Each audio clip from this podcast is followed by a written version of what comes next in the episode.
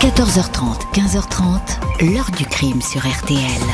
Jean-Alphonse Richard. J'ai fait une enquête, c'était des filles de la DAS, et elles n'étaient déclarées disparues par personne, parce que la plupart étaient majeures. Je me suis entêté, et je me suis rendu compte qu'en fait, c'était des disparitions suspectes, parce que ces filles-là n'ont jamais réapparu. Bonjour, sans lui, le chauffeur de car et meurtrier Émile Louis n'aurait sans doute jamais été arrêté. Pendant des années, le gendarme Christian Jambert a mené une traque solitaire dans l'affaire des disparus de Lyon. Des jeunes filles vulnérables, sans attache, sans famille, des déficientes mentales que personne ne rechercherait. Jambert va être obsédé par ce dossier qui n'intéresse personne, intrigué par la justice qui semble maintenir sur le sujet une chape de plomb, comme si le silence, l'omerta même, régnait sur ces disparitions inexpliquées. Le gendarme va ainsi devenir un fouineur dérangeant, le plus gênant des enquêteurs. Il va bousculer les autorités et les obliger à rendre des comptes. Jusqu'à sa mort, à l'été 1997, alors qu'il venait de prendre sa retraite mais poursuivait son enquête. Un étrange suicide, de deux balles dans la tête. Avait-il franchi, sans le savoir, une ligne rouge? Pourquoi ces épais silences sur ces crimes que personne ne voulait voir? Que voulait-on cacher? Question posée aujourd'hui à nos invités 14h30, 15h30. L'heure du crime sur RTL.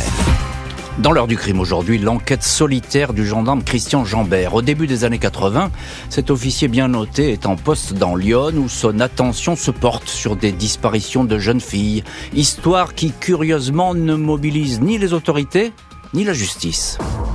Dimanche 5 juillet 1981, un agriculteur de Rouvray, petit village de Lyon, à 20 minutes d'Auxerre, est attiré par l'odeur putride qui se dégage d'un abri à bestiaux délabrés posé au milieu d'un champ. Dans la baraque, un corps en décomposition, grossièrement enfoui sous une couche de fumier. Le cadavre est celui d'une femme.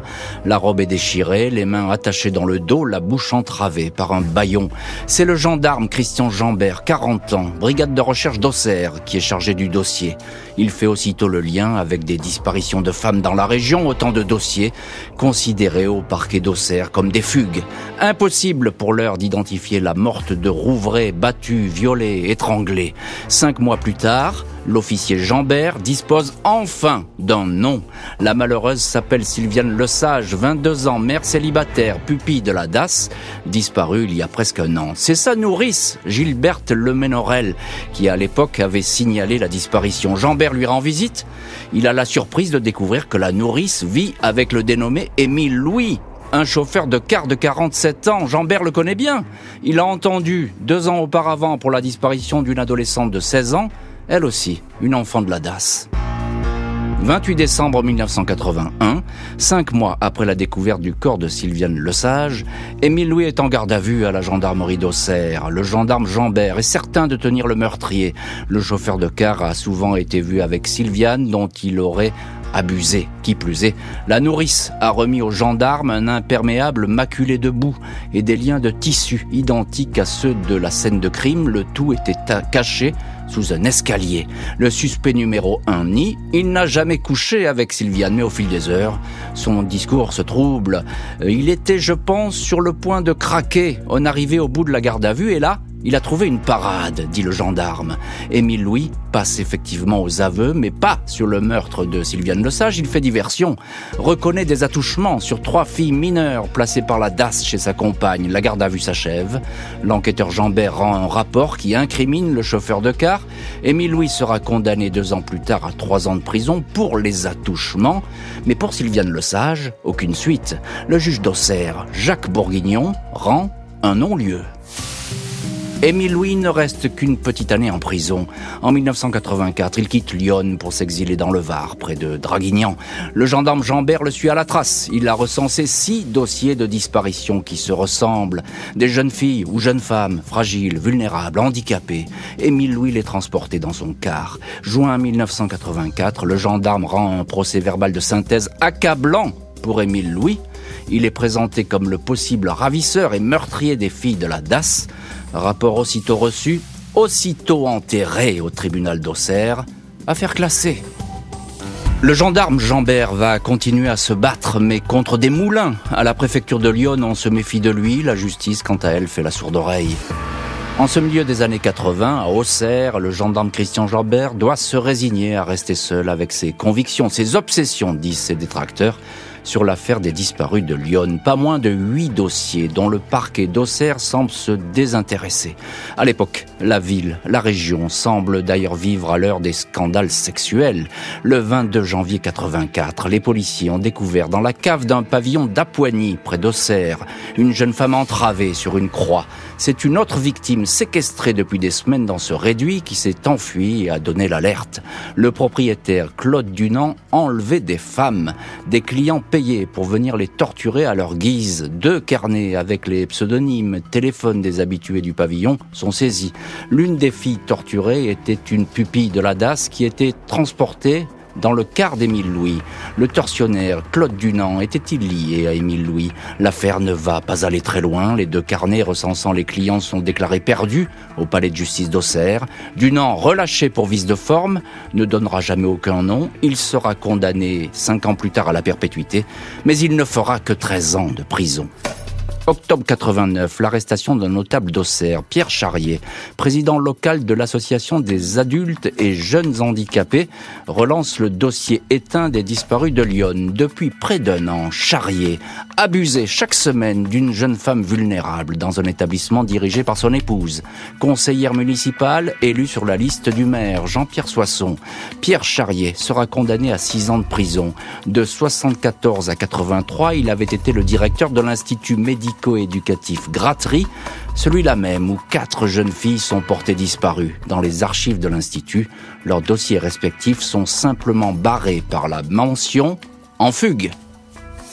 Dans les années qui suivent, des voix s'élèvent pour demander des comptes sur ces mystères, ces disparitions inexpliquées. Le préfet est sollicité à deux reprises en vain. Le procureur de la République est lui aux abonnés absents. En 1996, Pierre Monoir, président de l'association de défense des handicapés de Lyon, lance un appel sur RTL, puis se rend sur le plateau de l'émission Perdu de vue présenté par Jacques Pradel. Le 3 juillet, l'avocat de l'association, maître Pierre Gonzalez de Gaspard, dépose plainte à Auxerre pour enlèvement et séquestration.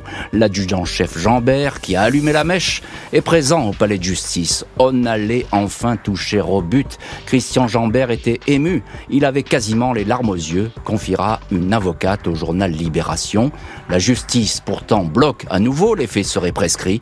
Après un épineux combat juridique, la Cour d'appel de Paris ordonne au juge d'Auxerre d'enquêter sur les disparus. Fin 97, les gendarmes de la section de recherche de Paris sont chargés des investigations. Des dizaines de témoins réentendus, les investigations vont se concentrer sur l'éternel suspect numéro 1, Émile Louis.